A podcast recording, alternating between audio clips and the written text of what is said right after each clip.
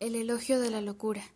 De este juego extravagante que yo misma inventé, dice la locura, proceden los filósofos llenos de orgullo y sus sucesores del presente, vulgarmente conocidos como monjes del mismo.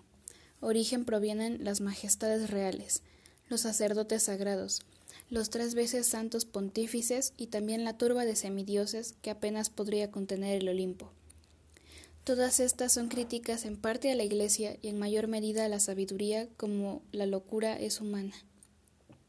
Si todos los hombres fueran sabios, pronto la tierra quedaría desierta, y sería necesario un nuevo Prometeo para formar estatuas de barro.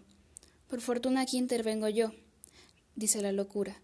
Reparto a unos conocimiento y a otros la ignorancia, el atolondramiento, el envío de los males y la lujuria los consuelo en sus infortunios cuando llega el fin de sus días, y en vez de rechazar su vida, se aferran a ella. Las mismas razones que deben convencerlos de que morir es conveniente, los incitan a desear más vida. Gracias a ellas se ve a ancianos, enfermos y toda clase de personas hacerlo rejuvenecer. Un moribundo se casa con una joven sin dote. Viejas cadavéricas gritan viva la vida. El mundo se ríe y las considera locas. Ellas permanecen conformes y gritan de una aventura perfecta, y gracias a mí se consideran dichosas. El que tire la primera piedra, que piense y diga si no es posible gozar así de la locura y andar ocupado. A andar ocupado, buscando una vida al de la cual colgarse. Considerad que dichosos nuestros hombres al moldear y remodelar a su antojo las sagradas escrituras como si fueran cera al dar sus definiciones firmadas por algunos muchos más, mucho más valiosas aún que los decretos pontíficos. Al elegirse críticos de todo el género humano y al obligar a retractarse a todo aquel que no esté de acuerdo, ellos declaran en tono de oráculo que tal proposición es escandalosa, irrespetuosa, antisonante, de manera que ni el bautismo ni el Evangelio dan derecho al título de cristiano. Leí tres seccionados, relacionados a la crítica, y todos tienen que ver con la misma voz de la locura que habla el mundo de la relación con los dioses, con referentes griegos, con referentes cristianos, y desde un punto de vista ya no tan medieval, sino más renacentista.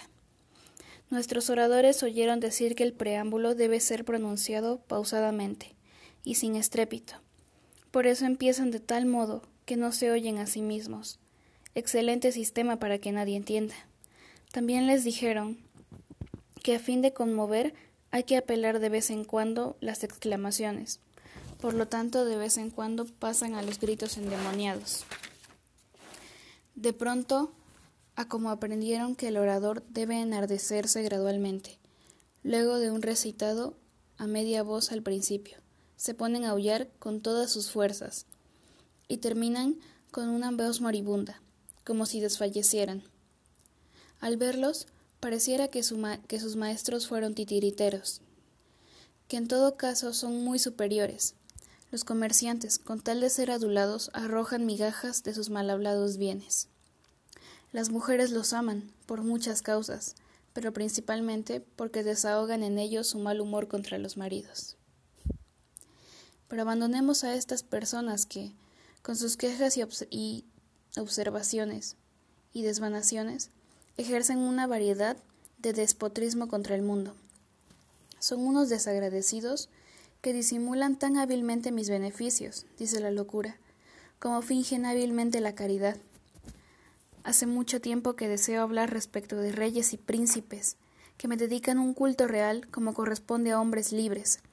Si tuvieran un gramo de sentido común, se darían cuenta de que no hay nada más triste y menos envidiable que su destino. Nadie querría comprar un trono al precio de un paral. Si se reflexionara la enorme carga que se impone y que sea reinar de verdad. Esto es otra crítica al poder, a la oratoria, a la sabiduría, al conocimiento. Erasmo nos lleva a través de una narrativa ya no tan medieval sino renacentista a criticar los estatutos de la Iglesia, a criticar las normas, las leyes, a criticar el mismo conocimiento, porque la intención del autor, digamos que el título lo dice, es elogio, pero no es solo eso, es mucho más. En su elogiar a la locura entre la política, la religión, las ciencias y los saberes, los filósofos y otros temas, Erasmo logra criticar, burlarse y proponer a qué lleva la locura en sus incontables formas.